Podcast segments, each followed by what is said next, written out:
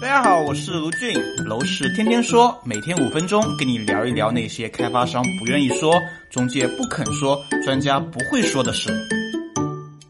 呃，有个问题问啊，孩子还没有确定工作地点，购房时如何考虑房子的地点？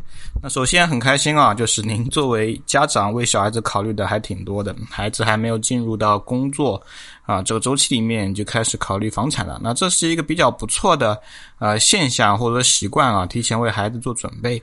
啊，但是呢，在孩子如果没有明确好工作地点这样的前提下，其实你就很快的买房，我觉得也是一个负罪啊。因为如果说你买了房，对不对？那等于说把它捆绑在一个城市。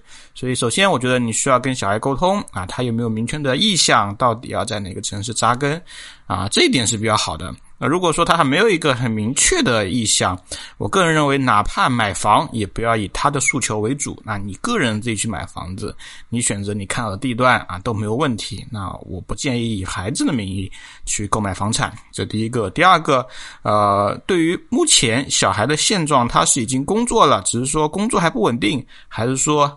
呃，仅仅处于求学这个阶段，我认为，如果一个小孩在进入到大学，甚至到大三、大四这个阶段，应该对自己的未来有一个比较基本的判断，起码是留哪里这一点会有一个比较清晰的判断。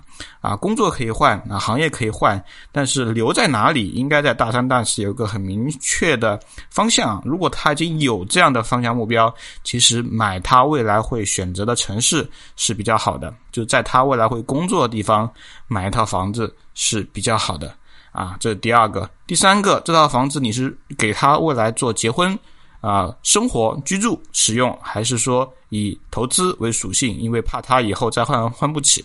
那如果是以投资为属性，那么其实在他所在城市里面啊，购买新区是比较 OK 的。因为孩子到使用房产可能中间还有两三年的时间，那这两三年时间对于一个城市里面变化最大的一定是新区嘛。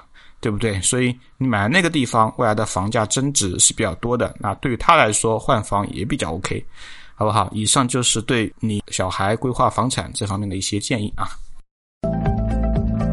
认认真真聊地产，实实在在谈买房。更多楼市资讯，微信搜索“真有好房”小程序，在这里等你。